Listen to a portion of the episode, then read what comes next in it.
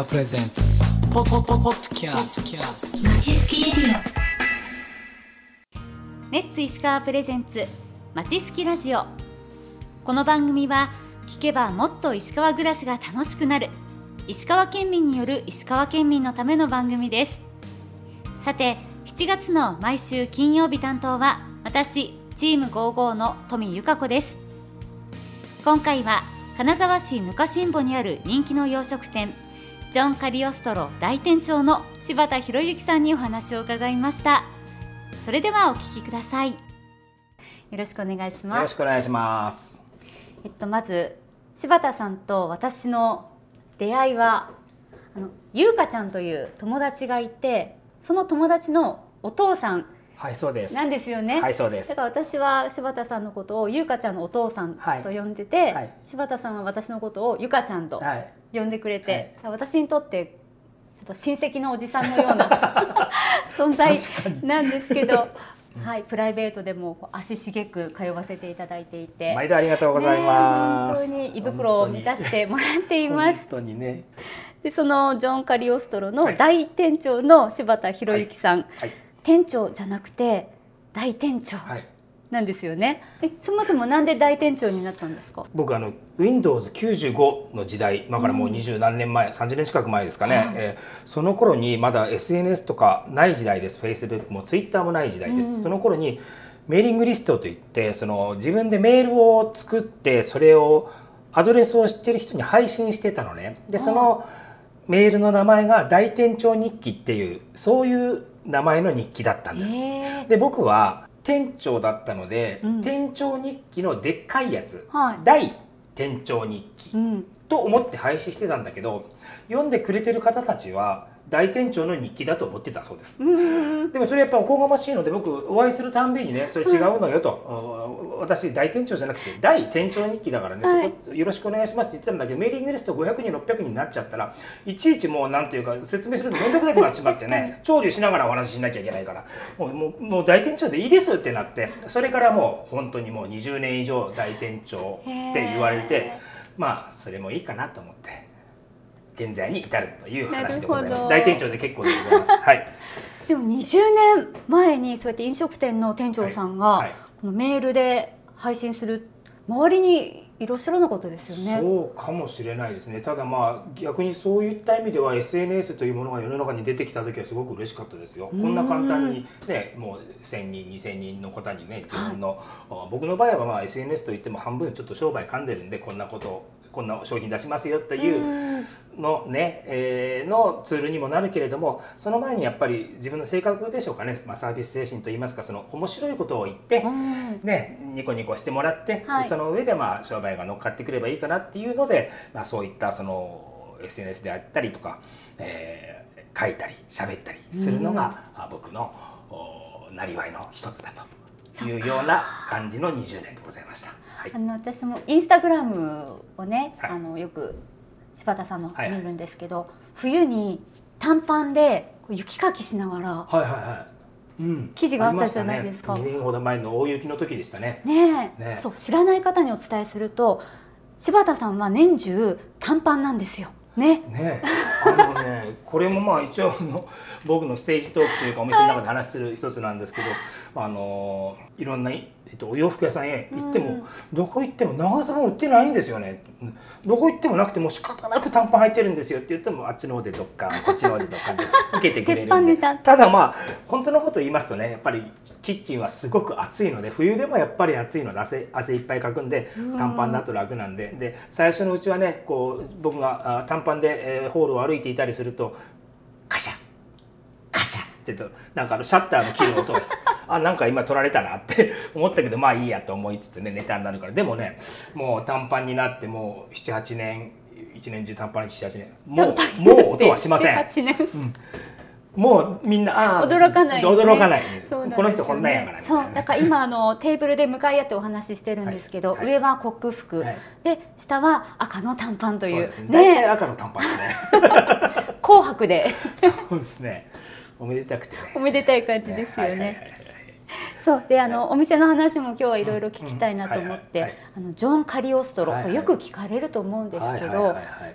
なんでジョン・カリオストロなんですか？はい、はい、このお話も始めていいですか？はい、お願いします、えージョン・カリオストロというお店ができて13年経ちます。で13年前は僕はサラリーマン店長をしていました。金沢駅前の方で、えーとあるえー喫茶店の店長番頭さんですねをしていましたけれども、えーまあうーん独立をしなくちゃいけなくなった。ななんでかっていうと、まあ、そのお店のおオーナーさんがね、えーまあ、ちょっと病気をされて大きな病気をされてお店を続けられないからあなたは独立しなさいということで独立をすることになりましてさあ困ったぞと、お店の名前どうしましょうと、うん。でその僕の前のお店えーティーランドというんですがそのティーランドという喫茶店の名物メニューがありましてね、はい。でマヨケチャタンポポオムライスというオムライスが非常によく出てた。だからキッチンタンポポにしようかな。そしたらああのティーランドの続きなんだなってわかるじゃない。うんでそれをね、えー当時のアルバイトの男の子に言ったんですよ。でそのアルバイトの男の子にね言ってキッチンタンポポにしようと思う。店長ダメよ。どうしてダメなの、うん。あのね僕調べたら店長がお店を出そうとしている野々市のあの場所の一本向こうにデイケアタンポポっていうのがあるんですよ、そうねか。しかもデイケア、うん。それはちょっともしかしたら行政とかいろんなとこからストップがかかるかもしれないって お前頭いいな。そいつねララサール出てるよそれ パータマイーはラサール。じゃあねその次に人気のあったメニュー。はいそれがスパゲッティカリオストロといってあのルパン三世カリオストロの城という、ええまあ有名な宮崎駿さんの映画。その中でルパンと事件が奪い合って食べるミートボール入りのスパゲッティがあるんですよ、はい。でそれをお店で出していてそれも2番目に人気になったメニューのじゃあこれこれいこうと、うん。ねキッチンタンポポダメな。らキッチンカリオストロこれどうやってそのラサール君に聞いたのね、はいラサール君。ラサール君ラサール君店長ダメよ。キッチンカリオストロダメ。なんでお前ダメばっかりやなって。あの店長何にも分かってないです。今インターネットの時代ですキッチンカリオストロでみんな Google とか Yahoo で検索すると多分17ページ目ぐらいまで、えールパンサイトが入ってきます。うん。18ページ目ぐらいでやっと店長の店出てくる。だからその単語ダメなのよ。だから造語にしなさいと。なんとかカリオストロ。カリオストロなんとか。ねそしたらそのワードでヒットすること。やっぱ頭いいなラサールお前天才やなっていう話で、そのラサール君の言う通りにしたかったんだけどやっぱ造語って難しいのね。そうですよね。ねその響きのいい造語でそれをまあお店の作りながら、えー内装とかそういったメニューを作りながら僕一生懸命考えててある時ね買い出しに行ってた途中であのー野々市の、はい、えーお経塚のところうにん。団地県営の団地があるんですけど、はい。その団地のところにでっかい看板がありましてね、うん、その看板のところに「ジョンからの里野々市」って書いてあるでっかい看板、はい。今もあります、ありますけどそれ見た時にバーンとほらよくあのほらアーティストの方とかも降りてくるっていうじゃないですか。ええ。バーンと降りてきてあこれやがなって思って。でそのカリオストロの前につけるのはジョンからのジョンや。野々市で開業するもんでね、ええ。野々市ジョン柄のジョンをはい。ただまあストレートに持ってくると面白くないんでそこは、えーちょっとまあ隠すような形で英語の JOHA のジョンを使おうでジョン・カリオストロ。であのジョン・カリオストロ僕すごく響きもいいなと思ったしその、なんていうかね今の人たちは気に入ったセンテ,、えーセンテンスを短くするうドリームズ・カム・トゥルーのことをドリカム、ええ。ミスター・チルドレンのことミスチル、うんうん。ジョン・カリオストロ多分ジョン・カリって言われるやろうな、はい。これもロゴいいじゃんってね。ジョン・カリってなかなかこれいいな。多分こうやってねえー人気店になっていくんだろうなしめしめなんてことを思いながらうん。やった。ただね家族から猛反対でした。えーなんでですか？そんな変な名前もお友達に教えたくないせめてカリオストロカタカナにしてとかで僕カリオストロひらがなにしたんですけれども、はい。柔らかいでしょ、でやっぱその敷居を低くしたかったのね、うん。例えばまあ、えー短パンでも サンダル履きでも入ってこれるようなお店にしたかった、ええ。えーその頃ちょうどねイタリアブーム炒飯ブームでちょっと気取って入らなくちゃいけない個人店が多かったですけれども、うん。もっともっと敷居を下げてねご家族でも恋人でも赤ちゃんでもゆりかごから墓場までジョン・カリオストそういうキャッチフレーズで行きたかったので、えーそういったお店にしました。それがジョン・カリオストロの名前の由来です。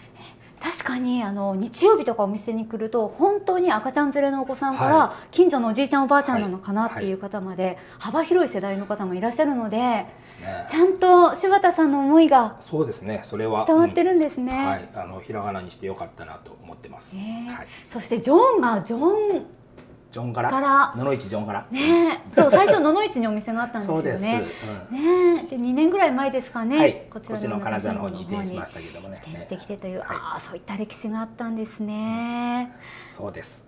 さあそんなジョン・カリオストロの私の好きなポイントというのがいくつかあって、はいはいあのその一つが今私の目の前にありますこのアルバムのメニュー表なんですよ。はい今結構お店に行くとそれこそなんか1枚の紙にメニューだけ書かれているものとかが多かったりする中で何でしょう昔ながらの写真付きはいのメニュー表はい。でで写真だけじゃないんですよ。これなんて言えばいいんですかね。ちょっとこうエッセイが添えられているような、そうなんですね、まあ、全部で。一番最初最初はね例えばそのメニューの下に一行書くお店ってあるじゃないですか。えなんとかコンとかの焼き飯ですとかなんとかコンとかのスパゲッティですとか、はいはいポイント。で一行、ね一行説明、僕も最初そうだったんですよ、はい。それが一行が二行になり三行になり四行になりなぜかね10行20行のなんか文章になってしまって。うん。あとまあその、え1枚のおメニューというよりもそのアルバムみたいになっていて、一つの写真に一つの物語があって、うん。その1ページに1メニューというえーそういったスタイルがいつの間にか確立されていって、うんうん。それは僕はとてもね他にはないメニューなので気に入ってはいるんですけど従業員は、はい。その重たいよとか、はい。お客さん決めるの遅いよとか みんな、ねいあろいろの読み込んじゃいますもんね。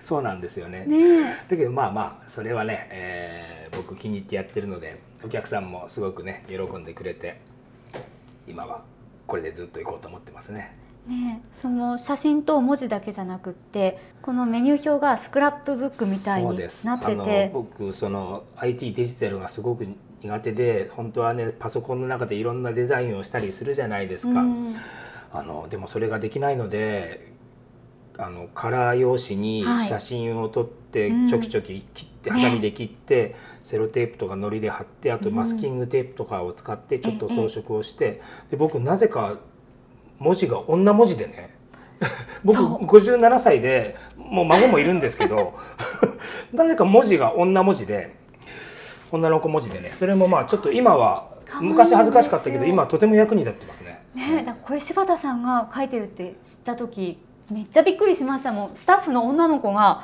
書いて作ってるんだと思ってたので。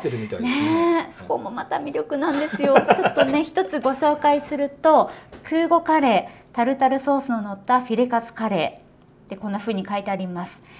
当店では月曜夜になるとカウンターに常連様たちが集合し自然発生的にマンデーズと呼ばれる軍団が存在します彼らはメニューにないものを口々に注文し時折私をイラッとさせます。かっこ笑い。がごくまれに素晴らしいアイディアも提供してくれます。そしてこれがその素晴らしいジョンカリ裏メニュー空母カレーなのです。という。これどんなメニューなんですか？これあのその常連さんの久郷さんっていう人がねもう、はいこの人もそのティーランド時代から来てるからかれこれ30年近く僕のところに来てくれてますけども、ええその久郷ちゃんがあのひカツカレーのカレーとカツの間にタルタルを引いてほしい挟んでほしいって言って。うんあれまた面倒くさいこと言うなって思ったんですけどまあね30年来の常連客さんですからまあね分かったよって言って作って食べたらあこれ美味しいってことになってそのマンデーズの連中が「え久保さんそれ何食べてんの?」みたいになって、うんじゃあじゃあ僕も私も僕も私もってマンデーズがバーっとみんな空港カレー食べてでカウンターから外れたところにマンデーズに入れないジュンデーズっていうのがいるんですけど そのジュンデーズたちが「あマンマンデーズさん何食べてんの?」っていう。でそのジュンデーズがまたカウンターからホールに広まって、ほそのジュンデーズの食べてる空港カレーをまた一般のお客さんが見てあこれ美味しそうってどんどんってあこれはもう裏メニューじゃなくて本メニューにしましょう、うんで空港ちゃんが作ったから空港カレーって、ね、そういうふうな名前もつけて、うん大人気ですこれ。ねイラスト描かれてますけどあこの方がこれ空港ちゃんです。空母ちゃんなんですよね。いいえ。であのお店入ってきて「すいません私のカレーください」って言うんですよ。私のカレーあ空港カレーかと思って。羨ましい。要は私で言うトミースパゲッティみたいなものですよね。私のスパゲッティください、ねえ。今度作らなくちゃいけないですね。トミさんのスパゲッティね。もう夢のような話ですけども。ちなみにあの、うちの夫が毎回頼むのはこの空港カレーです。はい、そうですね。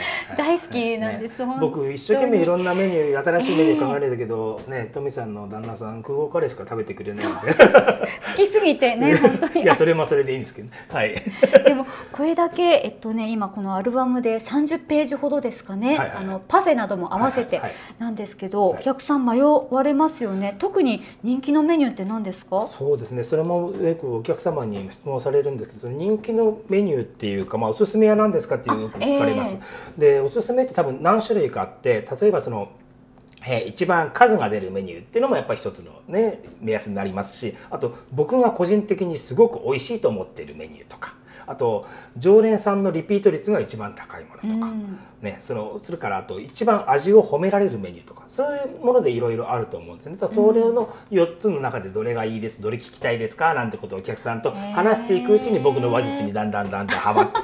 で あっちでドッカンこっちでドッカンね、でそのねそのうちそのどのメニューが一番美味しいかどうかっていうことよりも僕と仲良しになってくれるっていうことが僕の本当は目的なんですね。うんそうやってまあでもね、えーメニューをお選んでいただいて僕とお話をして、えーまたリピートしてくれればいいなというふうに思ってます。うん。ちなみにさっき僕4つ言った中でうん。何がいいですか、その一番よく出るメニュー褒められるメニューリピート率僕が自信のあるやつどれが聞いてみたい？僕が自信があるやつ。僕が自信のあるやつはひろゆき風ドライカレーです。あ柴田さんの名前がそうです。メニューになってるやつですね、はい。どれどれ？こちらはあこれですね、はいひろゆき風ドライカレー。メニューの冠に自分の名前をつけるってなんかかっこいいかっこ笑い。まあそれはどうでもいいんですが牛肉を引いてたくさんのお野菜たちと秘密の調味料をいくつかブレンドしてカレー粉で炒めてあります。自信作。ここ大きな字になってます。いやーよくできてる。かっこ笑い。ご飯は塩コショウは使わないで卵とパセリのバターライスです。白ご飯よりも美味しくいただけると思いますと書かれています。はい、あん。のほら料理研究家の方いらっしゃるでしょ、はい。ねあのもうちょっと昔のあもう亡くなった方ですけど土井勝代さんとかね、うん。有名な方いらっしゃるんだ。あ。活用風なんとか、ええ。よくテレビに出るじゃない。あれも一回やってみたかったんですね。でひろゆき風をつけました。でもまあそれは自信があるからそうなんで、うん。そのこの話もねあれなんですけど僕のこの料理を教えてくれた先生がいてはい。でその先生ちょっと意地悪な昔かたぎの先生でね、うん。えー教えてくれないんですよ。で、あの柴田今からドライカレー作ってやるから食べてみろって言われて「はい」って食べたらすっごい本当びっくりするぐらいで美味しかったんですよ。でこれと同じものを1ヶ月後に作ってこいって言われてそんなバカなと思ってできるわけねえと思ってでも一緒に僕考えたんですよ。はい。多分先生ここにこんなことしとるやろうな。これ入れとるやろうな。これは入れてないかなっていろいろ考えてうん。やってみたけどどうしても先生の味にならないですよ。もうあと一歩なんです。で、はい。あと一歩なんやろうなって一生懸命考えて考えて考えてあ分かった。これやと思ってそれを入れたら先生の味になった。